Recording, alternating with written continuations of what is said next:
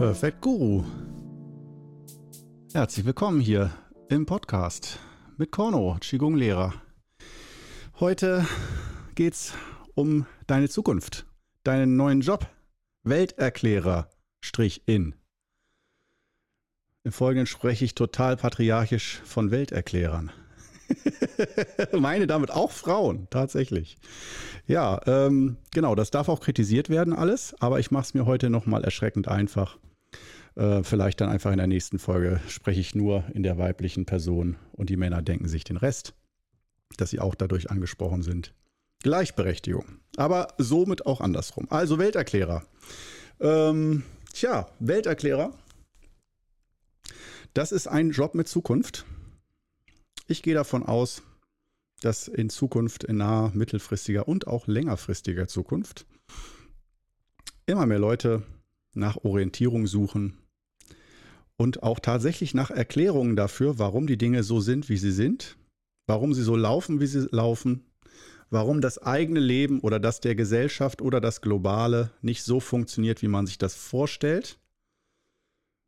Und ähm, ja, damit äh, kann man, denke ich, ganz gut sein Brot verdienen. Du müsstest nur so für die Jobbeschreibung, denke ich mal, Social Media affin sein. Das wäre, glaube ich, schon gar nicht schlecht, wenn du auch ein jüngeres Zielpublikum ansprechen möchtest und denen auch die Welt erklären möchtest, wie alles, was die wahre Wahrheit, die echte Wahrheit ist. Und ich meine, hier bei Perfect Guru ist ja der perfekte Ort, um sich mit der absoluten Wahrheit auseinanderzusetzen wo es kein richtig und falsch mehr gibt, sondern das, was hier gesagt wird, da kannst du drauf vertrauen, das ist hundertprozentig echt, da gibt es nichts dran zu ruckeln. Jedes Wort ist Gold wert. So, dann hätten wir das auch schon geklärt. Ähm, um es nochmal kurz abzuhaken, äh, Welt erklären. Du hörst schon durch meine Worte, du, ich bin ja gar kein Fan von. Aus meiner Sicht, wenn man in irgendeiner Art von Lehrerrolle ist und Wissen vermittelt, ist, man kann ja, was, was soll man denn mit dem Wissen machen, wenn man es hat? Ähm, dann würde ich sagen, ja, unterscheide theoretisch, theoretisches Wissen von pragmatischem Wissen. Und pragmatisches Wissen, zum Beispiel, wie schneide ich eine Zwiebel? Nimm ein Messer. Da würde ich jetzt auch nicht unbedingt, das kann man auch ohne Messer, ja, geht. Äh, man kann auch stundenlang äh, sich rechtfertigen, dass man nicht die absolute Wahrheit gepachtet hat und es viele Wege gibt und die alle aufzählen. Oder man kann einfach die Variante mit dem Messer zeigen. So, ich zeige dir heute einen Weg, wie man eine Zwiebel schneidet. Mit Messer. Und äh, so bis hin zu, ich zeige dir heute mal die Existenz Gottes zum Beispiel. So, mit dem Messer. nee, wahrscheinlich nicht mit dem Messer. Ähm, ja, also das ist natürlich ganz äh, einfach, wenn es so um äh, alltägliche Fragen geht wie äh, Zwiebeln schneiden. Aber auch selbst da gibt es äh, auf YouTube und in Social Media Foren äh, hunderte von tiefsten Grabenkämpfen, hyperemotional ausgeführt, wie man richtig eine Zwiebel schneidet oder in welche Richtung man Fleischstücke schneidet und sonst was. Man glaubt es nicht, wie viele Leute die absolute Wahrheit für sich gepachtet haben und äh, das wollen wir heute nicht die ganze Stunde äh, unter die Lupe nehmen. Wie gesagt, ich würde das Thema gerne schnell abhaken, damit wir danach zur Freizeit kommen. Ich habe heute Bock auf Freizeit und auf freies Assoziieren. Ich habe ein paar schöne, lustige Themen mitgebracht. Und Welterklärer, äh, die Welt zu erklären, vielleicht hast du deshalb die Episode nur angeklickt. weil du es ernst meinst. Da muss ich dich unglaublich enttäuschen. Ähm, um mich selber mal zu beschreiben, mein eigener Job. Ähm, ist, äh, manche bezeichnen mich ja auch als Welterklärer im positiven wie im negativen Sinne, meistens natürlich in negativen Zusammenhängen.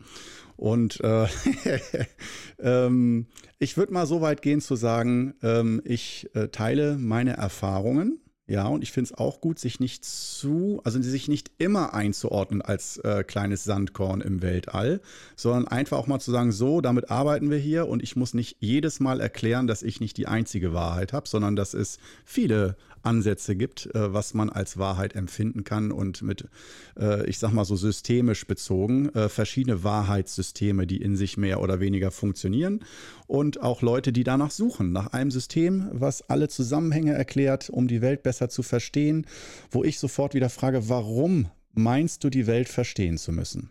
Das wäre erstmal diese, die allererste wichtigste Frage. Warum ist dir das wichtig? So, fühlst du dich, fühlst du dich nicht gut mit dem, was du bist und hast äh, im Hier und Jetzt? War, warum willst du über diesen jetzigen Augenblick hinausgreifen? Und das hängt häufig mit äh, einer gewissen Existenzangst, also mit Angst zu tun, Angst und Unsicherheit. Und nicht ähm, einem erfrischenden, ähm, lebendigen Nichtwissen, sondern eher so einem verkorksten Nichtwissen, äh, einem verkorksten, äh, verkorkste Vorstellung, wo man merkt, wow, so wie ich die Welt sehe, äh, funktioniert das für mich weniger gut in der Gesellschaft. Äh, hängt auch häufig dann damit zusammen, dass man nicht so recht den Platz in der Gesellschaft findet. Oder man findet einen Platz, merkt aber so Midlife-Crisis-mäßig, das ist eigentlich nicht das, der, der ich wirklich bin, die Tätigkeit, die ich ausübe. Bin dann aber da drin gefangen und so weiter und Sinnsuche, Suche nach äh, sich selbst, Selbstfindungsgeschichten, all das, diese ganze Thematik, die hängt ja sehr oft mit Welterklärertum zusammen. Und ich habe selbst als junger Mensch auch wirklich Welterklärer gesucht, zum Teil unbewusst durch Romanautoren wie Hermann Hesse. Und äh, spätestens als ich bei Friedrich Nietzsche, also sprach Zarathustra, angekommen bin, da war für mich klar, okay, äh, ich bin tatsächlich infiziert. Ich brauche eine Welterklärung. Ich brauche und will jemanden, der mir die Welt auf möglichst klare, intelligente Art erklärt, wie die Dinge zusammenhängen, funktionieren und so weiter. Ich weiß nicht, wie, inwiefern du als Hörerin äh, äh, da mit äh, in der Patsche sitzt mit mir oder saßest, äh, ob du auch das Bedürfnis hast, ähm, dich mit Leuten auseinanderzusetzen, die dir das Gefühl geben, sie hätten Teile der Welt oder die ganze Welt komplett verstanden und durchdrungen und würden äh, dich mit ihrem Wissen bereichern und aufklären, damit du danach genauso schlau bist wie die oder zumindest annähernd so schlau. Aber man hörte, glaube ich, schon durch meine Worte hindurch, dass ich, ich bin großer Fan davon, Erfahrungswerte weiterzugeben, vor allen Dingen pragmatische, wie die fünf Übungen der Sudang Qigong. Mach die Übung einfach und danach geht es dir besser. Wenn du keine, wenn du die alle einmal ausprobierst oder ein paar Mal und du hast keine Verbindung dazu, dann machst du sie halt nicht.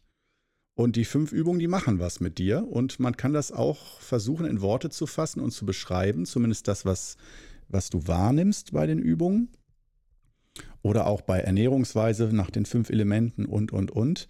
Aber ähm, ich selber würde, äh, mach dir meinen Job sozusagen frei. Ich selbst verzichte darauf, Welterklärer zu sein. Absolut, absolut. Aber nichtsdestotrotz, äh, so gewisse Zusammenhänge werde ich natürlich auch hier im Podcast oder auch auf YouTube ständig. Da sage ich, spreche ich auch ganz viel von richtig und falsch und so solltest du es tun und so nicht. Äh, Stichwort Meditation war heute wieder in einem Video, wo ich dann gesagt habe, als Anfänger würde ich dir empfehlen, dass du es nicht übertreibst, dass du eher am Anfang erstmal ein, zwei, drei Minuten nur meditierst oder meditative Übungen machst und dich langsam so daran gewöhnst, auch längere Zeit mit dir und der Stille zu verbringen und dich nicht dazu so gewaltsam zwingst. Und ähm, ich weiß, da gibt es einen gewissen Prozentsatz an Leuten, die mir da absolut widersprechen und sagen, doch, genau das wäre Zen, dass man hart ist und durchhält und bricht, das Ego bricht. Und dann äh, kommt das, die schöne Blüte des wahren Selbst hervor. Und ähm, ja, von da finde ich auch gut, habe ich früher auch gemacht, verstehe genau, worum es geht. Und ja, da hätte ich, das hätte ich auch jahrelang unterschrieben, dass man sagt, stell dich nicht so an, setz dich dahin, meditiere und irgendwann nach äh, der siebten Hölle, die du innerlich in Wochen, Monaten, Jahren durchlaufen hast, dann äh, fühlst du dich besser und bist angekommen.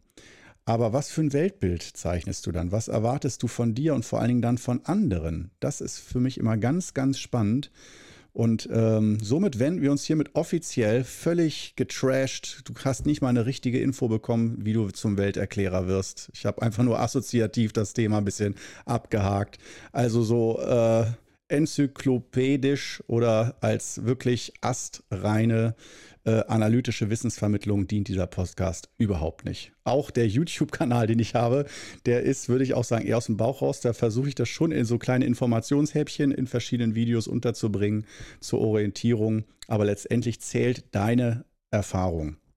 Und mein Bedürfnis danach, mir die Welt erklären zu lassen, ist schon seit einigen Jahren erloschen, mir gewisse Aspekte erklären zu lassen, wie Dinge funktionieren äh, beim Sport, bei der Ernährung und, und, und andere Kulturen. Das interessiert mich durchaus oder wie andere Menschen auf das gleiche Thema schauen, wie ich es tue. Aber ähm, wirklich so diese Sehnsucht danach, dass mir jemand die Welt erklärt, äh, mir ein neues Gefühl für richtig und falsch gibt und mir eine Sicherheit gibt, ähm, da würde ich dann doch mal sagen, mh, hm, wenn man das mal aus Sicht des Qigong sieht, und das ist jetzt das spannende Thema aus meiner Sicht, das erste von vielen natürlich, ähm, kann man ja mal fragen, was fehlt, wenn du sagst, so, du bist auf der Suche nach einem Welterklärer, nach einem Sektenführer, nach einem Guru, der dir wirklich genau sagt, wie du dein Leben zu führen hast. Auch in kleinste Details, was du, wie du dich ernähren darfst und wie nicht, Verbote, Gebote, möglichst viele Regeln. Also alles ist durch und durch erklärt. Und für alles gibt es eine Antwort auch wenn irgendwie beim Unfall Kinder sterben, äh, Flugzeugabsturz und man dann die klassische Frage, warum will Gott sowas, ne? Oder äh, wie kann es einen liebenden Gott geben, der sowas macht und so. Das sind ja dann meistens so die schwierigsten Fragen, wenn man das Kirchenvertreter oder Gurus fragt, die so immer von Liebe sprechen und das Universum ist Liebe und alles ist großartig und toll. Und wenn man dann von Krankheit, Hass, Leid und dass unschuldige Familien verstümmelt und zerhackt werden und sonst was äh, und man dann äh, daran zweifelt, an göttlichen Wahrheiten. Oder auch am eigenen Glauben, falls man den hatte. Und dann äh, den meisten nur bleibt zu sagen, ja, Gott prüft dich, wo man dann aber auch fragen darf, warum? warum werde ich geprüft? Für was? Für was? Was soll das, diese, diese Art zu prüfen? Darauf hätte ich auch Antworten, aber ich möchte die an dieser Stelle durchaus nicht äh, vermitteln, ähm, sondern dich einfach erstmal damit alleine lassen, dass es einfach diesen Umstand gibt, dass da Suchende sind und du vielleicht auch einer bist ähm, davon, vielleicht auch nicht. Oder vielleicht äh, schaust du auch arrogant auf die herab, die suchen und die äh, unsicher im Leben herumtorkeln, von Guru zu Guru, von ähm, Yoga zu Qigong zu Zen zu sonst was und nicht genau wissen, wo sie hingehören und ähm, oder sogar äh, eine Störung haben beim Identitätsbezug, also gar nicht genau wissen oder das kein richtiges Gefühl für sich selber haben und so durch die Wirklichkeit wanken und äh, was ja auch überhaupt nicht schlimm ist, nur wenn sie darunter leiden und jemanden suchen, der ihnen dann die Welt erklärt ähm, und sozusagen wie eine, das ist ja dann meistens wie nochmal eine zweite Vater-Mutter-Rolle, äh, dass man nochmal erzogen wird, nochmal einem neu erklärt wird, wie die Welt funktioniert, was ja eigentlich Papa und Mama machen, ne? dass sie einem die Welt erklären, äh, was ist das Blatt da, was ist das, ah, das ist ein Turm, ah, ja, das ist ein Auto, Auto und so, dann sollte man es ja eigentlich begriffen haben, wenn die Eltern einem das alles gezeigt haben. Aber das scheint uns ja nicht zu reichen, das, was wir von den Eltern mitbekommen haben, an Philosophie, an wie komme ich im Leben klar, wie kommuniziere ich, wie bleibe ich im inneren Gleichgewicht, wie bleibe ich gesund, wie gehe ich mit Geld um und, und, und, und, und, und, und, und, und. Daher äh, nochmal meine Vorhersage. Ich glaube tatsächlich, dass der Job des Welterklärers, in welcher Form auch immer, äh, sei es in Form von Psychologen, die einem äh, erklären, wie man funktioniert und wie man zu, sich zu verhalten hat, damit alles, alles gut wird oder besser, bis hin zu Religionsstiftern und auch äh, vorhandenen Religionen, die dann neue Führer hervorbringen, denen man dann folgt. Und äh, ich will das auch gar nicht so groß kritisieren, nur halt sagen, hier im Qigong Club, da läuft das alles natürlich mal wieder ein bisschen anders. Wir tanzen hier aus der Reihe. Das heißt, bei Perfect Guru hier im Podcast, da hast du jetzt sozusagen genug gelernt über Welt, Erklärer und wie man es wird. Natürlich musst du dir irgendein Wissen aneignen, aber das kannst du ja selber rausfinden. Ich sage nur aus meiner Sicht, guter Job für die Zukunft, nur beschäftige dich im gleichen Maße mit Social Media wie mit der Thematik, die du dann vermitteln möchtest, ähm, damit du auch Publikum hast. Denn du kannst so viel die Welt erklären können, wie du willst, wenn niemand da ist, der das hört. Das ist wie die eine Hand im Wald, die klatscht. Ne? So ungefähr. Und äh, kommen wir, ähm, also du kennst das Chor, ne? Eine Hand im Wald. Wie hört sich eine Hand im Wald an, die klatscht, wenn keiner da ist, um es zu hören? Ähm, egal. Das ist also das Welterklärer-Ding. Das wollte ich schnell abhaken. Bin jetzt schon wieder eine Viertelstunde am Lamentieren, aber es ist auch herrlich.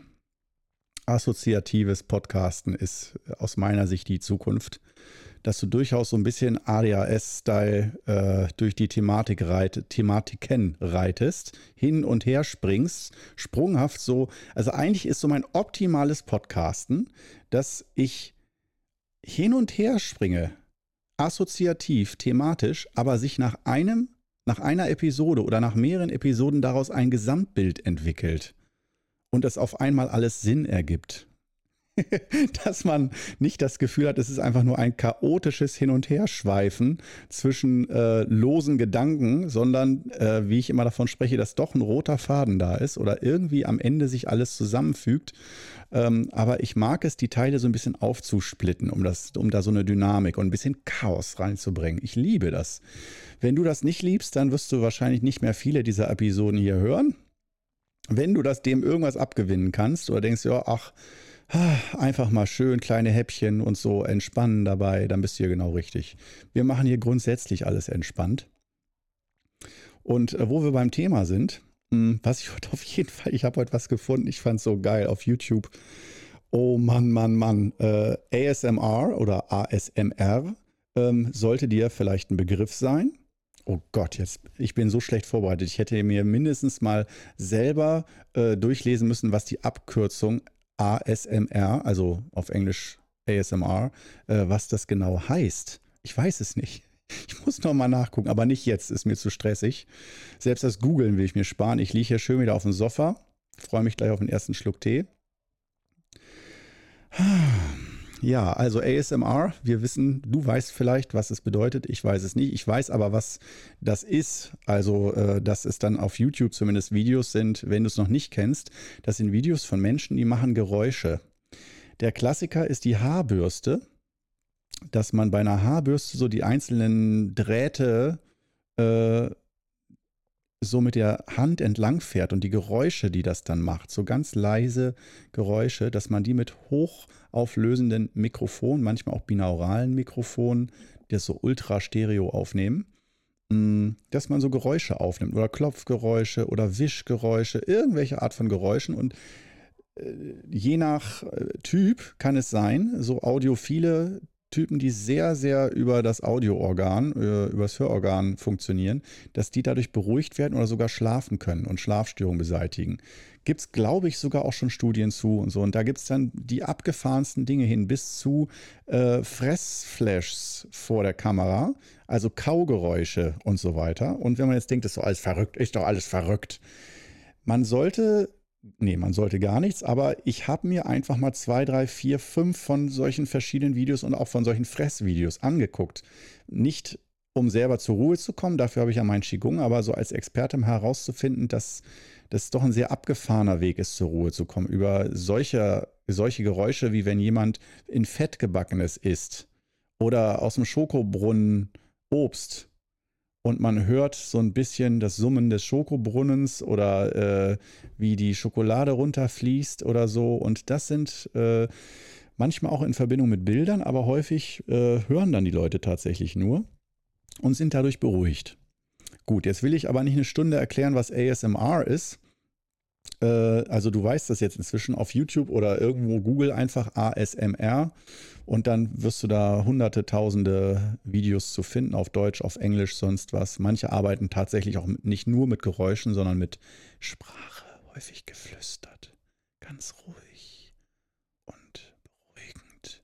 Also so ein bisschen auch ganz, ganz wenig, so wie so eine, wie eine Mutter, die, die ganz beruhigend zu ihrem Säugling spricht und dass da auch noch diese, dass wenn du das dann hörst, manche, die wow, die gehen dann total ab und äh, sind super entspannt und haben dann, sind dann auch Fans von gewissen ASMR. Man hört nicht einfach irgendwas, sondern es gibt ja natürlich verschiedene Stile, verschiedene ASMR-Künstler, so nenne ich es mal, die dann Geräuschkulissen ähm, dir ja zeigen und äh, dich hören lassen und du kommst da zur Ruhe. Wunderbar, das haben wir auf jeden Fall, aber das war nicht das Lustige. Da dachte ich, hohoho, ja klar, okay, die Fressattacke, das, äh, also diese Munchie-Fressflashs, äh, ASMRs sind auch wirklich lustig zum Teil, muss ich sagen. Oder auch zum Teil wirklich ekelig aus meiner Sicht, dass ich es nicht mit ansehen kann, wie die fressen. Und äh, das ist wirklich einfach, oder auch die Sachen, die sie dann essen. Ein Oktopus nach dem anderen wird da geflitscht.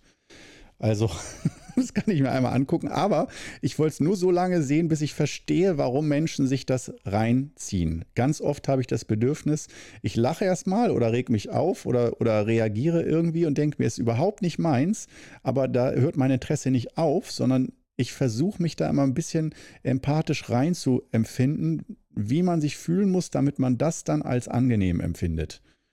Verstehst du, was ich meine? Also, ich hoffe. und ähm, oder auch nicht. Es gelingt mir auch nicht immer.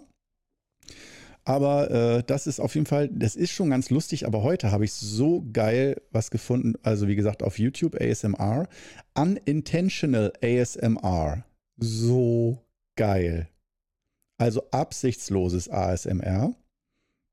Und äh, das ist, da gibt es, glaube ich, auch mehrere Kanäle, weil ich habe heute den Unintentional ASMR 2 Kanal auf YouTube gefunden und da einfach mal ein paar Videos reingeguckt. Und ähm, das hat auch wieder was mit dem Shion Club zu tun und auch mit letztendlich auch wieder mit Guruismus und Welterklärertum. Denn da haben sie äh, sozusagen, äh, wie der Name schon sagt, der Name ist Programm Ultra Lustig, sozusagen die langweiligsten Vorträge und Gespräche, die auf YouTube zu finden sind. Also monoton, ruhig und zu denen du wirklich einschläfst, weil es einfach die langweiligsten Gespräche, es sind, also es sind alles Gespräche, es sind nicht irgendwelche Essgeräusche oder so.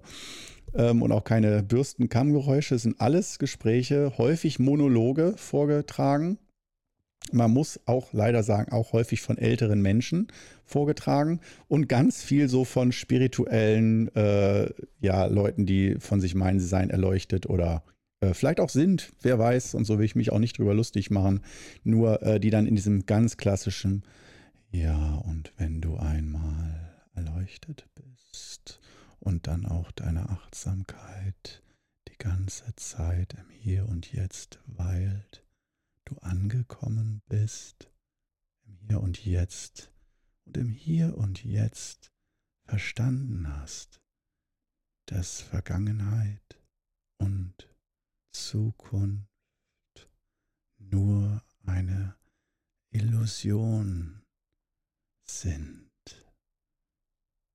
Und so weiter, stundenlang. Bist du schon eingeschlafen? Also ich fast beim selber mir selber zuhören und viele verwechseln das mit äh, Erleuchtung. Dass also, wenn man erleuchtet ist, spricht man automatisch wie eine Schlaftablette. Und die meisten glauben das auch, wirklich. Also äh, ich will nicht sagen, dass ich kurz davor stand, das auch so äh, auf diese Art durchzuboxen, weil ich mir dabei viel zu lächerlich vorkam. Aber ich habe gemerkt, manchmal bei meditativen Anleitungen, da spreche ich ja dann auch so in dieser Sprache, dass man wirklich äh, ruhig, relativ ruhig, monoton spricht, damit möglichst wenig ablenkt und man sich besser auf das Gefühl des Inneren konzentrieren kann. Das ist ja gar nicht schlecht.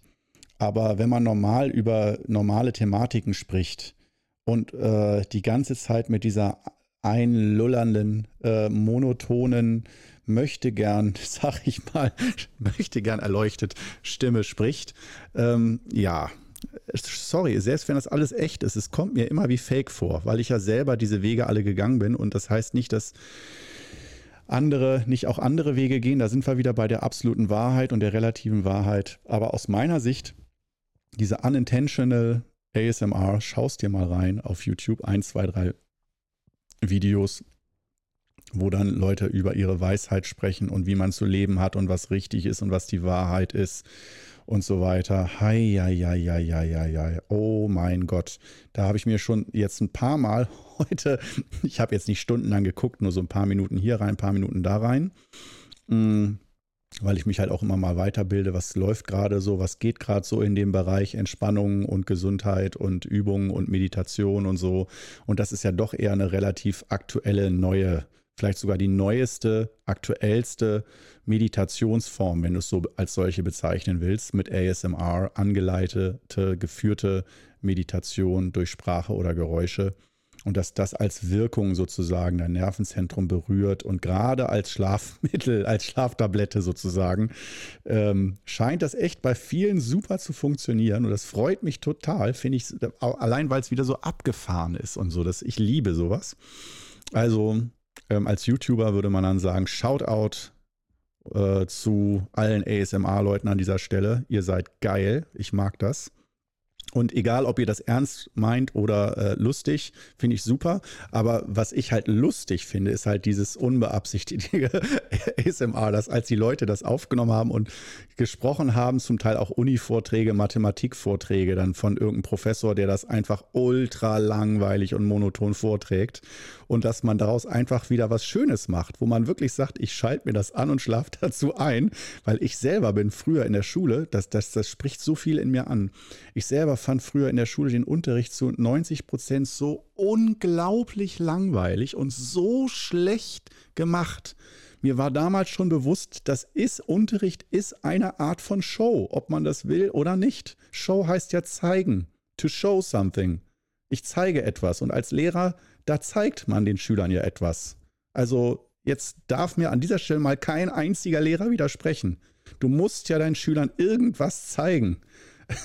irgendwas vormachen, Formeln berechnen, Sprache, irgendwas machst du denen vor. Du showst denen etwas. Es ist eine Show aus, meiner, aus meinem Sinne und dass da null Wert drauf gelegt wird auf einen Spannungsbogen, auf Storytelling, auf Aufmerksamkeitsspanne, womit du Aufmerksamkeit erregst. Also ich glaube, einige Lehrer haben mal davon gehört, dass man am Anfang so ein äh, Activation Point oder so, oder ich weiß nicht, wie der Fachbegriff heutzutage in der Pädagogik heißt, dass man sowas bringt am Anfang, um die Aufmerksamkeit Aufmerksamkeit zu erregen. Ein Klassiker ist, du bringst einen Kassettenrekorder mit und spielst am Anfang erstmal eine Minute lang ein Lied ab. Und wenn die Schüler alle denken, wow, du bist total uncool und scheiße, dann spielst du halt Snoop Doggy Dog oder Snoop Dogg oder irgendein, äh, irgendeinen, der oder Dua Lipa oder irgendjemanden, der aktuell gerade gehört wird ab so, dass, äh, dass du ein bisschen für äh, das Konzept sprengst, für Überraschungen sorgst und dadurch für Aufmerksamkeit, dass die Aufmerksamkeit wirklich auf den Unterricht, auf den Inhalt gelenkt wird. Und dazu bedienen sich viele Lehrer dann so kleiner Filmchen, Musik oder äh, einfach irgendein Anfangsding, was sie mitbringen, dass erstmal alle gucken und sagen, wow, was ist das denn hier? Und äh, da will ich jetzt auch nicht viel weiter drauf eingehen. Nur ähm, dass bei äh, absichtslosem äh, ASMR, ähm, dass ich da einfach, äh, ja, erstmal finde ich das super lustig und das finde ich wirklich lustig, weil ich es äh, selber in der Schule so oft erlebt habe und dabei, ich will nicht sagen eingeschlafen bin, aber doch abgedriftet oder einfach dann nebenbei irgendwie was anderes gemacht habe. Ich war kein guter Zuhörer in der Schule, wirklich nicht. Und ich will auch nicht sagen, dass das an mir lag, sondern äh, ich ich bin da so selbstsicher und arrogant, dass ich echt sage, nee, Freunde, das lag nicht an mir, das lag daran, dass ihr so schlechten Unterricht gemacht habt.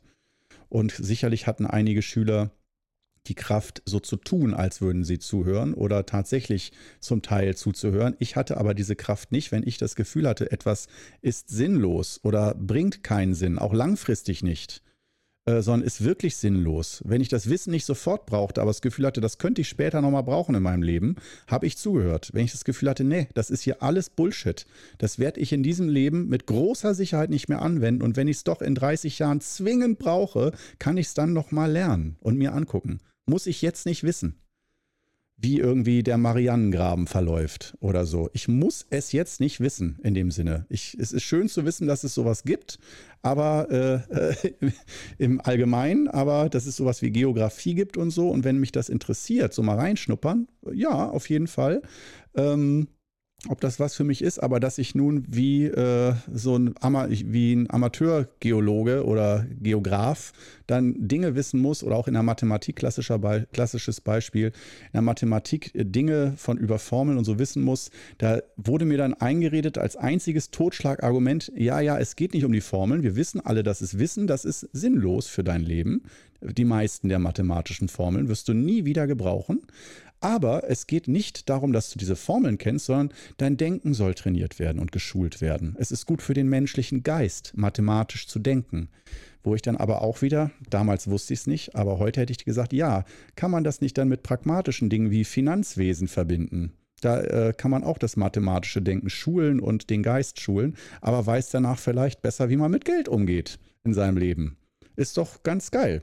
Naja, das war auf jeden Fall mit Schulsystemen. Da brauchst du mich sowieso auch nicht so drauf anzusprechen. Ich bin da schon ganz woanders. Ich bin mit, in, mit dem Schulsystem schon 200 bis 500 Jahre weiter. Ähm, und das Schulsystem, wie es heute ist, ich kann damit überhaupt nichts anfangen. Ich finde, es ist so sehr dran vorbei, so bewusst dran vorbei an dem, das, an dem Bewusstsein, dass wir Menschen sind und gewisse Qualitäten und Fähigkeiten entwickeln müssen, sei es das Allerwichtigste, Kommunikation, wird nicht in der Schule gelernt. Kommunikation mit mir selbst und mit anderen ist für das Leben aus meiner Sicht das Aller, Allerwichtigste und ist, das ist nicht was, was man kann oder nicht kann, man kann es lernen, wirklich und auch üben und trainieren. Es ist, und man muss es nicht zu so theoretisch, psychologisch machen, auch ganz praktisch. Einfach Kommunikation, Situationen lernen. Wie gehe ich mit dieser Situation um, mit jener Situation um? Bis hin zu, wie trenne ich mich von meiner Freundin? Das sollte man auch mal in der 8., 9., 10. Klasse lernen. Oder wie, äh, wenn man sich von mir trennt, wie kann ich da mit mir umgehen? Wie kann ich da Trost finden und so weiter? Also echte Orientierung, echte äh, Lebensweisheiten und natürlich auch, wie gehe ich mit Geld um? Thema Geld. Wie kann ich mein Geld vermehren? Was kann ich mit Geld machen? Warum sparen? Wie mache ich das genau? Äh, also einfach Mathematik äh, umformen in Finanzwesen zum Beispiel, in Finanzen. Ja, dann Selbstfindung, auch viel zu wenig. Also ich finde Unterrichtsfächer, die äh, sind nicht äh, in Ausnahme, in Außen, mit wenigen Ausnahmen äh, sind sie nicht dazu geeignet, um herauszufinden, wer man wirklich ist. Ähm, und auch Religion in dem Sinne. Eieieiei. Ja. Äh, und dann natürlich auch noch hier, wir sind hier bei Perfect Guru, Qigong und so. Gesundheit. Gesundheit. Ja, Gesundheit. Vielleicht mal irgendwo im Bio-Unterricht ganz am Rande, so mal ein, zwei Wochen Ernährung oder was? Oder in der Grundschule dann mal ein Workshop oder eine Ernährungswoche, äh, weil die Schule das so organisiert, dass man eine Woche mal sich um Ernährung kümmert. Danach haben es alle wieder vergessen irgendwie. Ja, ähm, also sagen wir es mal so, äh, das Grundwissen, Lesen, Schreiben, Kopfrechnen, ja, finde ich, ist auch gut, selbst wenn man es nicht mehr braucht, da bin ich auch dafür. So ziemlich so Grundschule ist noch einigermaßen okay, einigermaßen, aber ich finde, da fehlt auch viel und ist viel unnütz. Ähm, aber danach, wenn man, finde ich, wenn die, die grundlegenden Dinge, die man für das Leben echt braucht, sind aus meiner Sicht Kommunikation, Gesundheit, Finanzen. Ja. Und äh, zur Kommunikation im erweiterten Sinn, das kann man natürlich auch noch sagen, gehört ja auch die Kommunikation mit mir selbst. Und äh, dann kann man natürlich auch sagen, dazu gehört auch äh, die Verbindung zu Gott, zum Göttlichen, zur Natur, zu äh, so, also im Sinne von Religion. Ähm, zu den tieferen Geschichten. Das kann man sicherlich auch mal an, äh, anreißen, aber da muss man sich auch die Frage stellen, ist das was, was Kinder schon lernen müssen? Müssen die sich schon mit Fragen äh, nach der Existenz auseinandersetzen? Wollen die das überhaupt schon? Ist das bei denen ganz intensiver Wunsch für Kinder, dass sie sich mit den existenziellen Fragen auseinandersetzen? Aus meiner Sicht nicht. Dürfen sie. Niemand verbietet es. Man, man kann AGs, Workshops draus machen, der Sinn des Lebens und so weiter am Rande. Aber ich finde, äh, wenn Kinder spielen wollen und äh, dadurch äh, einen Bezug zur Welt aufbauen oder sie wollen sich verlieben und Musik hören oder äh, das erste Bier trinken oder sowas, dann ist das die Welt für die Kinder. Aber uns äh, dann vorzuschreiben, so, hey, äh, die Kinder müssen von der ersten Klasse an Religionsunterricht haben. Na, bin ich kein großer Fan. Ich weiß, damit mache ich mir Feinde, weil andere sagen, doch, von der Muttermilch an sollte man die Verbindung zu Gott mitbekommen und so. Ja, aber ähm, ja, wie gesagt, ich bin anderer Meinung. Kann man auch wieder ein paar Episoden drüber machen. Vielleicht mache ich das mal später. Heute fand ich einfach so als Dreh- und Angelpunkt, den ich eigentlich hier mit reinbringen wollte, aber ich wollte es nicht als Überschrift, war dieses Unintentional ASMR. Und das auch in Verbindung wieder mit Guruismus, mit Leuten, die erleuchtet sind oder von sich behaupten oder auch echt das Gefühl haben, subjektiv, sie seien vollkommen erleuchtet. Und äh, ich muss dazu sagen, ich bin auch ein kleiner Fan von Eckhart Tolle. Ich finde, das ist ein ganz besonderer Mensch und ich habe auch schon viele Stunden mit Vorträgen von ihm verbracht, obwohl ich ihn lieber tatsächlich live höre und sehe in Videos, als dass ich mir Bücher von ihm durchlese, weil gerade auch seine Art, finde ich, sehr viel ausmacht. Ähm, und ich will nicht sagen, ich bin Fan von ihm, das nicht, aber doch, dass äh, ich das sehr entwaffnend finde. Wenn man einfach mal eine Stunde Eckart Tolle gehört hat, muss man nicht jeden Tag, aber das ist sehr entwaffnend für die eigene Sicht auf die Welt. Und äh, wer sich eine Stunde ernsthaft Eckart Tolle anhört, egal welchen Vortrag, ähm, der ist normalerweise inspiriert, tief inspiriert. Und äh, das finde ich großartig. Das kriegen nur ganz wenige Menschen hin und bei mir vor allen Dingen auch nur ganz wenige Menschen. Und äh, er ist einer von denen. Er ist aber auch einer der Kandidaten, den kann ich mir perfekt vorstellen bei Unintentional ASMR.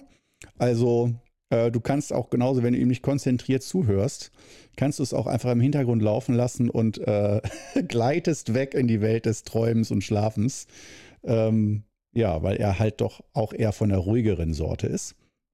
Und andersrum kann man ja mir genauso, wenn ich jetzt so hier spreche im Podcast, ähm, kann man mir auch vorwerfen, Mensch, du hast ja gar nichts Meditatives an dir. Du strömst keine Ruhe aus. Ähm, du äh, polterst einfach so drauf los. Ja, und wenn man viel meditiert, dann muss man doch so ein Feingefühl, so ein Feinsinn entwickelt haben. Und äh, da muss man doch das auch sprachlich ausdrücken, dass man ganz fein und überlegt und leise und ruhig spricht und jedes Wort genau bedenkt, was man nach außen bringt und nicht einfach so drauf losplappert, äh, wie du das machst, Korno. Und halt doch mal dein Maul, sprich nicht über die Stille, sondern lass Stille walten. Und recht habt ihr alle. Daher ein Atemzug in Stille. Ich kriege derweil einen Schluck Tee. Bis gleich.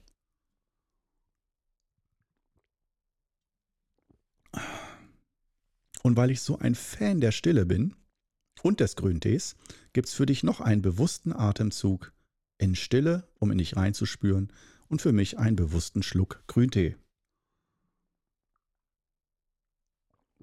Oh, der tut so gut. Hm. Heute gibt es Nebeltee. Mao Feng. Nebeltee. Aus China. Grüner Tee. Eine hervorragende Sorte. Aber ich habe jetzt erst als äh, kurz bevor die Packung leer war gecheckt, man muss doch ein bisschen mehr Tee nehmen, damit es nach was schmeckt. Äh, ich habe sonst immer meine 14 Gramm auf äh, 1,4 Liter, also so ungefähr 10 bis 11 Gramm auf einen Liter, damit die Kanne voll ist. Bei 80 Grad gieße ich gerne auf. Früher habe ich immer eher niedriger bei 70 Grad aufgegossen, gerade auch die japanischen Tees. Die fand ich dann irgendwann zu stark. Jetzt sind wir beim Thema Tee. Herrlich. Darüber kann ich auch stundenlang reden. Aber ich bin doch so, äh, meine Grüntee-Historie ist ganz spannend. Die ersten Jahre, ich habe schon immer alle getrunken so, aber die ersten Jahre habe ich wirklich japanischen Grüntee präferiert. Der schmeckt ganz anders als chinesischer Grüntee. Und irgendwie hat noch, eine, äh, noch mehr Frische und noch mehr Stärke und Kraft. Aber ich finde, manchmal ging der mir ein bisschen zu sehr in den Kopf rein, so. Also zu sehr, zu stark oder so. Wenn ich davon ein, zwei Kannen getrunken habe, habe ich manchmal auch leichte Kopfschmerzen bekommen, weil er einfach irgendwo chemisch zu stark war für mich. Und chinesischer Tee, den fand ich lange Zeit nicht ganz so interessant, berauschend. Aber durch meine China-Aufenthalte, meine zahlreichen in den letzten 20 Jahren, habe ich äh, ja, natürlich immer wieder in China Tee getrunken, Tee gekauft und ja, jetzt bin ich natürlich mitgehangen, mitgefangen. Ganz klar, wenn ich die Wahl habe zwischen chinesischem und japanischem Tee, bin ich bei 100% im Moment bei äh, chinesischem Tee, mich für den zu entscheiden. Und ähm, ja, ich bin mit Sicherheit, was Deutschland angeht, äh, deutschsprachiger Raum, einer der größten Grüntee-Fans deutschlandweit. Und klar, wenn es die Finanzen zuließen, dann würde ich mir sicherlich noch sehr viel Kostspiele. Ich wüsste, sagen wir es mal so, ich wüsste, wo und welche Tees ich mir kaufen würde. Und da wären dann auch wahrscheinlich wieder ein paar japanische dabei. So ein paar sehr gute Gyokuros oder so. Auf jeden Fall. Aber wie gesagt, auch wenn man nicht so viel Geld hat, äh, kann man sich wunderbar ähm, wunderbare Grüntees besorgen im Internet. Gerade im Internet, da finde ich, sind die dann nochmal, ist das Preis-Leistungs-Verhältnis sehr viel besser. Ich kann da als Shop, wenn du jetzt sagst, ja, laber nicht, ich brauche pragmatische Infos, dann kann ich dir den Edeltee-Shop empfehlen online. Ich werde da sicherlich auf YouTube auch nochmal zu 1, 2, 3 Teesorten so ein kleines Werbevideo machen, wo ich die vorstelle, so wie andere Weintasting machen, dass ich so ein Grüntee-Tasting mache. Da habe ich auch echt Bock drauf. Und hey, gute Idee, Live-Idee, Live-Idee, live entwickelt, die ist mir jetzt in diesem Augenblick gekommen. Für Grüntee. Äh, das fände ich mega geil. Irgendwo schön hinsetzen in so ein Mini-Studio und dann jede Woche einfach so ein, zwei grüne Teesorten probieren und die bewerten und sagen, wo man die kaufen kann. Alter, wie geil ist das denn? Ich muss gleich mal gucken, ob es schon Grüntee-Testungen auf YouTube gibt oder nicht. Wenn nicht, dann kann das unter Umständen ein Teil des Qigong, obwohl nee, ich mache dann wahrscheinlich einen eigenen YouTube-Kanal daraus, äh, damit das da nichts durcheinander kommt. Aber wow, ja, siehst du, da kommt man während des Podcasts manchmal auch auf neue Ideen. Äh, du wirst zum Welterklärer in und ich werde zum T-Tester in, nee, ich werde zum T-Tester, dann haben wir beide einen neuen Job, beide glücklich, wunderbar. Ja, und ähm, eigentlich, worüber ich, worum ich die ganze Zeit kreise thematisch, ich hoffe, du hast es inzwischen schon mitgekriegt, dieses Unintentional ASMR, ähm, ist eben die Art und Weise zu sprechen. Gerade wenn es um spirituelle äh, Themen geht, um Thema wie Stille, Meditation und so weiter. Ich persönlich für mich, ja, nur mal so unter uns, ähm, ich für mich persönlich habe sogar schon das wie eine kleine Prüfung, dass wenn jemand zu krass zu also so wirklich so, hey, sich bewusst ist, ich bin hier Yogalehrer, Qigong-Lehrer, sonst was und spricht so leise, langsam, meditativ, Guru-mäßig. Das heißt für mich schon, ja, der hat vielleicht viel geübt, aber noch nicht viel verstanden. Aus meiner Sicht. Und das sage ich einfach so, weil ich meine Meinung haben darf. Wenn du eine andere hast, ist doch völlig in Ordnung. Wenn du denkst, nee, nee, jemand, der viel meditiert, der wird automatisch ruhiger sprechen und langsamer und bedächtiger und so, ne, auch ein bisschen langsamer dann, ne? Und äh, ich werde wahnsinnig dabei. Ich habe immer das Gefühl, Mensch, sprich doch mit mir ganz normal. Ich verstehe trotzdem, worum es beim Thema Stille geht. Ich kann das aber auch normal sagen. Und ähm, ich weiß nicht, ob das so stimmt, aber im Japanischen, im Zen, ich bin auch sehr großer Fan vom Zen, muss man sagen. Ähm, Im Zen, da spricht man häufig davon, dass man nach Erleuchtung stinkt. Wenn man so entweder zu euphorisch über die Einheit, über die Erleuchtungserfahrung spricht, über das Einheitsgefühl, ich bin eins mit allem. Ähm, aber für mich gehört auch dazu äh, dieses nach Erleuchtung stinken, wenn jemand zu erleuchtet spricht, zu politisch korrekt, zu künstlich ruhig, ähm, langsam, so um den Eindruck und das Gefühl vermitteln zu wollen, voller Absicht. Das ist wieder das intentional, unintentional, äh, also absichtsvoll versucht, so ein Gefühl von Ruhe, Stille und Zentriertheit durch den Sprachduktus zu erzeugen. Da bin ich komplett raus. Komplett. Und warum ich das so oft zum Thema mache und auch noch machen werde, ist, weil ich habe ja auch eigene Schüler. Qigong-Schüler. Und es sollen natürlich auch noch neue Qigong-Schüler die Chance haben, dazuzukommen und bei mir Qigong zu lernen. Und mir ist es so wichtig, dass die von vornherein wissen, mit wem sie es zu tun haben. Und dass, wenn jemand so einen Leuchtturm-Welterklärer sucht, der ganz bedächtig und ruhig spricht, so wie man sich das vorstellt, dass jemand, der erleuchtet ist, sprechen müsste, dann, ja, bitte, dann bin ich nix, dann bin ich das falsche Programm. Dann schön mal äh, auf einen anderen Sender, auf einen anderen Guru schalten. Aber bei mir ist es ganz klar, äh, ich könnte nur einem Guru, so einem Welterklärer vertrauen oder würde von ihm lernen wollen, wenn ich das Gefühl habe, dass der zwar auch ruhig sprechen kann, wenn es angemessen ist, wenn die Zeit dafür da ist, zum Beispiel während einer Meditation, eine geführte Meditation, dass der mich da nicht anbrüllt, sondern sich bewusst ist, in einer monotonen, ruhigen Lage zu sprechen. Aber wenn man sich normal mit dem unterhält, dass der genauso lacht und spricht und äh, so wie ein normaler Mensch. Und auch das, finde ich, äh, kann man mit am besten im Zen und auch im Qigong, wie ich es kennengelernt habe von meinem Meister, kennenlernen. Dieses alltägliche, ganz normale. Kein Unterschied, dass wenn man mich sprechen hört, dass man das Gefühl hat, ja, es ist. Pff, Vielleicht mag man mich, mag man mich nicht, aber man wird jetzt nicht sagen, dass das total schräg ist oder so. Hoffe ich doch.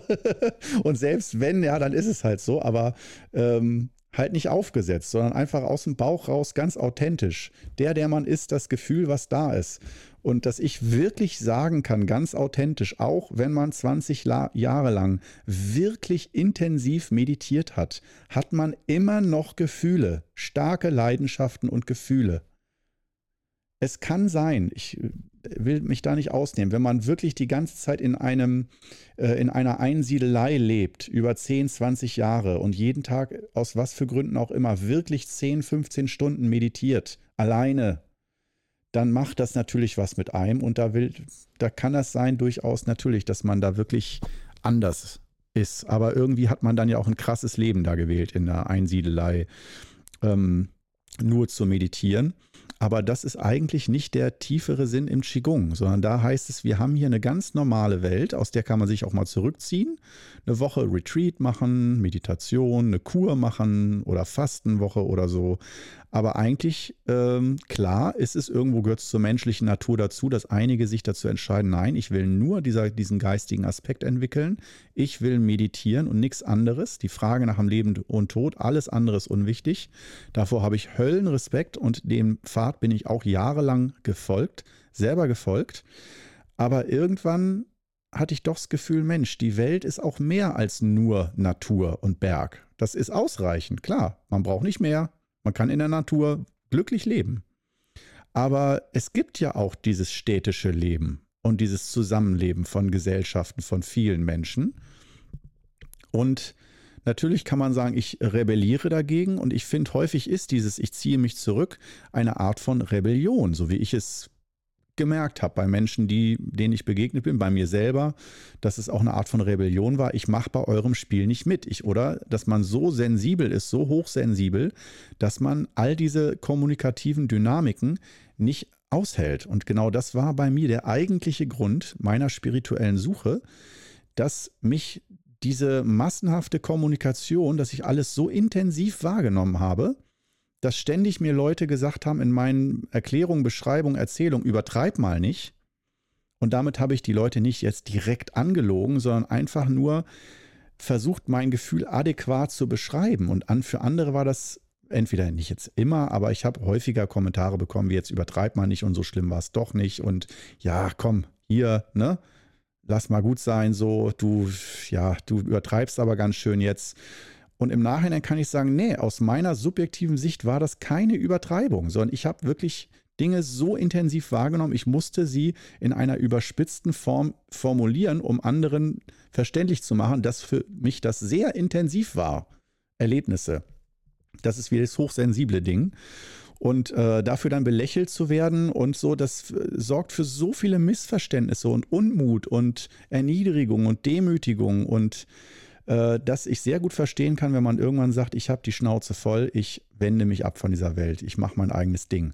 Und genau das mache ich auch bis heute. Das heißt, ich habe mir jetzt versucht, so ein Gleichgewicht äh, in den letzten Jahren aufzubauen, dass ich durchaus merke, ich kommuniziere gerne mit anderen Menschen, aber wenig. Und zu viel Menschen um mich herum zu haben, überfordert mich, weil ich so viel wahrnehme, an den Menschen und das kann ich und will ich nicht wegdrücken, außer ich besaufe mich. Klar, kann ich auch machen. Ähm, aber das ist ja nicht mein Ziel, mich äh, jedes Mal, wenn ich Menschen treffe, zu besaufen ähm, und von daher oder mich, mich auszuschalten sozusagen und abzudämpfen. Aber das ist auf jeden Fall ein Mittel, was man äh, wählen kann, wenn man nicht drauf klarkommt. Dann kann man natürlich auch sagen, ja, du musst nur mal eine Psychotherapie machen, dann kommst du auf alle Menschen klar und so. Ja, man kann mich auch ganz viel belehren, was ich tun sollte, damit alles gut wäre. Und ich weiß, es gibt wahrscheinlich jetzt auch wieder jeder, mindestens jeder zehnte Podcast-Hörer, der das hört, hat mich ganz klar analysiert, eingeordnet, kategorisiert und weiß genau, was dieser Guru Korno eigentlich bräuchte, damit er ein ganz normaler, zufriedener Mensch ist. Und zwar natürlich nicht, ich darf also nicht so sein, wie ich bin, sondern muss noch verschiedene Dinge durchlaufen, damit ich gesund und normal werde. Wer sagt denn, dass ich das überhaupt will? Ja, oder wer, wer sagt, dass du es willst? Deswegen bin ich auch nicht so schnell mehr mit den, ähm, mit den Belehrungen, sondern gucke erstmal, wenn jemand mir sagt, wow, ich habe so immer Hautprobleme und so, und ich denke mir, wow, der sollte seine Ernährung mal umstellen. Ähm, dann würde ich aber vorher erstmal gucken, leidet der da sehr drunter, sucht der verzweifelt nach Wegen und findet nichts und fragt mich deshalb, dann sage ich ihm mein Wissen. Wenn ich aber das Gefühl habe, und das kann ich inzwischen, glaube ich, ganz gut einschätzen, dass jemand zwar Probleme hat, von denen auch erzählt, aber eigentlich jetzt nichts dagegen unternehmen möchte, warum soll ich dem versuchen, die Augen zu öffnen für irgendwas, was er nicht möchte? Das ist für mich verschwendete Energie. Und von daher bitte ich dich auch ganz herzlich, ähm, wenn ich Ratschläge haben möchte, auch hier im Podcast zu gewissen Themen, deine Meinung kannst du immer äußern, bitte. Wenn sie nicht zu beleidigend ist oder äh, irgendwie, dann lösche ich das. Ähm, aber ähm, ansonsten gerne viele Meinungen und Facetten und so und auch zusammen Spaß machen, das habe ich am liebsten. Aber äh, die Belehrungen und Ratschläge, da habe ich auch auf YouTube schon zig Ratschläge bekommen, äh, wie ich Dinge anders und besser machen müsste. Und wenn ich mit irgendwas nicht klargekommen bin und das deshalb nicht weitergemacht habe, wie zum Beispiel One Meal a Day, wow, da haben doch einige Leute mir geschrieben, äh, dass ich das alles nur falsch gemacht hätte und so weiter und mir dann genau erklärt haben, wie ich das genau zu machen hätte. Obwohl ich ziemlich klar gemacht habe, dass ich das gar nicht mehr will. Ja, das ist, äh, das sind so Sachen, darüber rege ich mich auch nicht auf. Das ist, sind nur Beobachtungen, wo ich merke, da positioniere ich mich persönlich am liebsten unter den Welterklärern. Äh, wirklich nur die Leute, die echt die Informationen haben wollen und alle anderen beglücke ich mit Nichtbelehrung. Ähm, und äh, genauso auch mit dem Sprechen halt. Äh, ich weiß, es äh, ist eine andere Wirkung. Und ich weiß, dass äh, wenn man so aufgesetzt, ruhig, meditativ spricht, so wie man sich vorstellt, dass ein erleuchteter Guru oder Meister spricht, wie man sich es vorstellt, als Laie, als Anfänger, dass man da wirklich viele Schüler cashen kann und sich holen kann und ganz schnell das Bild aufbauen kann. Und dann kommt es zu solchen Situationen, dass wirklich auch Leute zu einem kommen und sagen, wow, ich sehe einen weißen Lichtschein um dich herum und sowas alles. Das, äh ich will auch nicht sagen, dass das Quatsch ist. Wahrnehmung ist nie Quatsch. Äh, manchmal ist es zwar überzogen, übertrieben, aber ähm, oder zu gewollt, sagen wir es mal so. Ähm, aber ähm, gegen Wahrnehmung habe ich gar nichts. Jeder darf sehen und fühlen und wahrnehmen und das auch kommunizieren, wie er will. Ähm, da liebe ich diese Freiheit, auch wenn das nicht meine Wahrnehmung ist und nicht meine Meinung. Von daher, jeder, der meint, er müsste so einen Guru haben, der so ruhig und einschläfernd spricht, ähm, als Zeichen von Weisheit und von Reife, ähm, ja, warum nicht? Finde ich, ist jetzt nicht, ist jetzt nicht schlimm. Wunderbar. Dann sind auch alle glücklich. Der Guru ist glücklich, der ruhig spricht. Äh, die Schüler sind glücklich, die das Gefühl haben, wow, das ist der einzige und wahre Meister, den man hat. Und äh, ich selber bin ja dann wieder mal der Vertreter von, äh, obwohl ich den Podcast hier Perfect Guru nenne, oder gerade deshalb habe ich ihn ja auch so genannt, ähm, weil ich ein ganz großer Fan davon bin, natürlich sich auch mal an einen Lehrer zu binden, um fundamental Dinge zu lernen und nicht immer nur Kurshopping und immer nur Phrasen und Wissensfetzen aus verschiedensten Kulturen sich zusammenzuflicken. Das kann auch schön sein, aber da bin ich kein Fan von. Ich mag es schon, wenn man fundiert so mit einem System arbeitet, was in sich funktioniert, wie zum Beispiel die chinesische Philosophie mit Yin und Yang-Prinzip und sowas alles, ähm, was hinter dem Qigong steht. Und dann natürlich die Übungen selber. Da bin ich so doch für Purismus, weil es auch wieder eine Art von Einfachheit hat und weil man weiß, dass die Systeme sich durchaus auch widersprechen können das äh, europäische System, das asiatische, äh, Yin- und Yang-System mit irgendwelchen anderen Systemen, ähm, dass es da durchaus unterschiedliche Ansätze gibt. Und wenn man meint, man müsste sich von allem nur so die Rosinen rauspicken, dann verstrickt man sich früher oder später schnell auch in Widersprüche. Weil das eine System sagt dann das und das andere System, das indische Yoga-System sagt vielleicht dieses, das chinesische Qigong-System sagt das und noch ein anderes chinesisches Qigong-System sagt wieder das Gegenteil. Ja, ich bleibe nur mal beim Stichwort Alkohol. Äh, ich, ich spreche darüber, als würde ich mich jeden Tag total besaufen. Das stimmt nicht.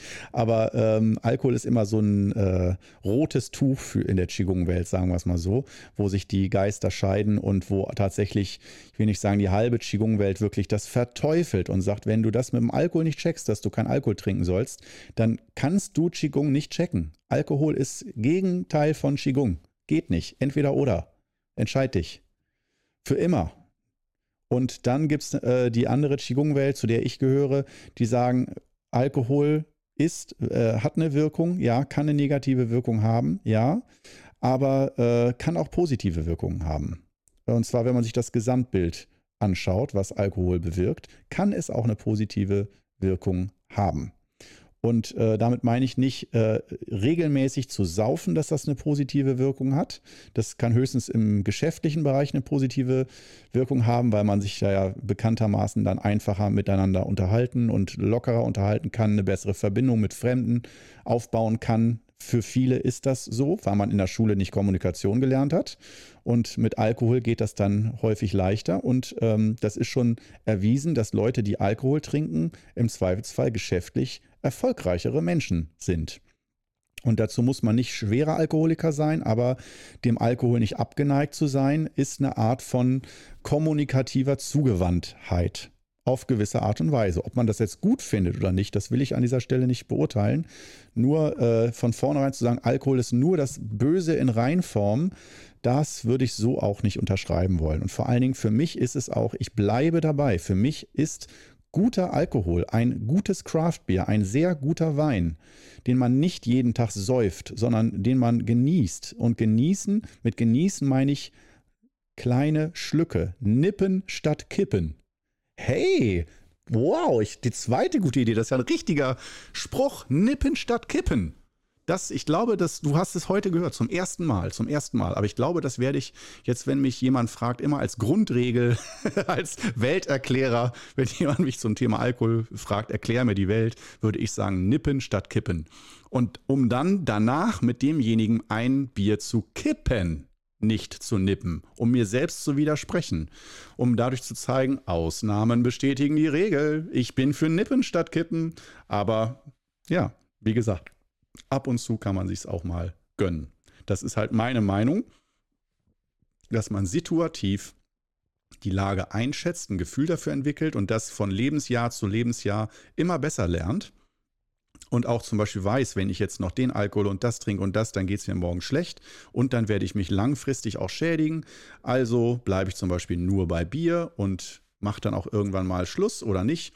Und ich merke auch zum Beispiel noch ein Geheimnis, um mich als Lehrer nicht ernst nehmen zu können, ist, ich trinke nicht je, jedes Mal, wenn ich Bier trinke, immer nur einen halben Schluck und lasse das halbe Bier zurückgehen, weil es mir zu viel ist. Nein, wer mich kennt, weiß, da wird im Gasthaus noch eine zweite und dritte Runde bestellt. Nicht immer, aber oft, wenn es schön ist. Ja, dafür mache ich das halt nicht jeden Tag. Und ähm, will auch nicht sagen, dass das die richtige Art und Weise ist, damit umzugehen, sondern nur ähm, aktuell, mein aktueller Stand, wo ich denke, ja, das ist für mich ein gutes Gleichgewicht, wenn ich mich dafür entscheide, in dieser Gesellschaft, in Deutschland, in dieser Stadt, in der ich lebe, in dieser Straße, in der ich lebe, mit den Freunden, die ich habe, dem sozialen Umfeld, was ich habe, mit Menschen, die mir lieb sind, mit denen ich mich gut verstehe, mit denen ich gern Zeit verbringe, dass ich mit denen diese Kultur Teile des Lebensgenusses und nicht nur Gesundheitskultur und Qigong-Kultur. Das habe ich jahrelang gemacht dass ich äh, eigentlich nur Qigong-Freunde hatte und nur noch Qigong hier, Qigong da und Gesundheit hier und Gesundheit da. Äh, die ganzen 20er sozusagen habe ich nicht Party gemacht. Das habe ich dann Anfang der 30er nachgeholt, wieder in Clubs zu, nicht wieder, sondern in Clubs zu gehen und auszugehen, was man normalerweise in den ersten Semestern als Student macht oder als Anfang 20-Jähriger so. Das habe ich dann alles erst Anfang 30 nachgeholt. Und das hatte mir auch noch gefehlt. Da merkte ich, ah, das ist ein Ausdruck von Lebensfreude und so. Den brauchen nicht alle, aber ich habe gemerkt, mein Wesen, mein Herz hat sich da hingezogen gefühlt und fand das schön. Und wie oft ich mich da besoffen habe in der Zeit, vor, vor zehn Jahren oder so war das. Wow, also ja, da hatte ich wirkliche Saufkumpane, mit denen ich dann losgezogen bin abends und die ganze Nacht am Tanzen in Clubs wunderbar. Und es war eine schöne Zeit, obwohl ich im Nachhinein echt denke, wow, nicht sehr gesundheitsfreundlich und kein sehr gutes Vorbild, wenn man Qigong-Lehrer ist. Aber dass ich dann auch irgendwo sehe, aber das ist Natur. Ich bin ein Teil der Natur, so wie ich bin, ganz authentisch. Und ich strebe in Richtung Gesundheit. Und wenn ich es anderen zeigen kann, die Methodiken und Techniken, zeige ich sie ihnen. Aber das heißt nicht, dass ich das perfekt beherrsche, gesund zu sein. Ja, und das ist äh, genau der Knackpunkt, was viele dann von einem Guru verlangen, äh, Perfektionismus. Und genau deswegen habe ich ja wieder aus Spaß dann den Podcast Perfect Guru genannt, weil es genau das zusammenfasst. Dieser Anspruch an Leute, die dir Wissen und Techniken und Methoden vermitteln, die super sind äh, oder auch Übungssysteme und gedankliche Systeme, Gesundheitssysteme, die genial sind, aber dass auch ein Lehrer ein Mensch ist mit seinen eigenen Persönlichkeitsstrukturen und ähm, dass ich zumindest für mich nur einen Lehrer oder einen Meister haben möchte. Und den habe ich auch in meinem eigenen Meister gefunden, mit dem man auch wirklich normal sprechen kann, normal lachen kann, mit dem man zur Not auch über Sex sprechen kann. Nicht muss, aber also wirklich so ganz, ganz normal. Und er kann auch ganz spirituell mit einem sprechen und in aller Tiefe und Ruhe und Weisheit. Aber er hat halt auch die Kommunikationspalette und Facette, äh, ganz normal, mit dem kann man auch ein Bier trinken gehen. Das ist nicht sein, äh, der mag Bier nicht so gerne, aber er wird sagen, ja, wenn es die Situation äh, nicht verlangt, aber wenn es gerade nett ist und alle haben Lust auf Bier, dann ist er mit dabei, weil es gute Energie, eine gute Gruppe. Und in diesem Sinne sage ich Prost, genehmige mir jetzt kein Bier, sondern wieder einen Schluck Grüntee. Grüntee ist für mich ja meine Nummer eins bei Getränken und freue mich darauf, dich in der nächsten Woche wieder begrüßen zu dürfen. Bis dann. Ciao.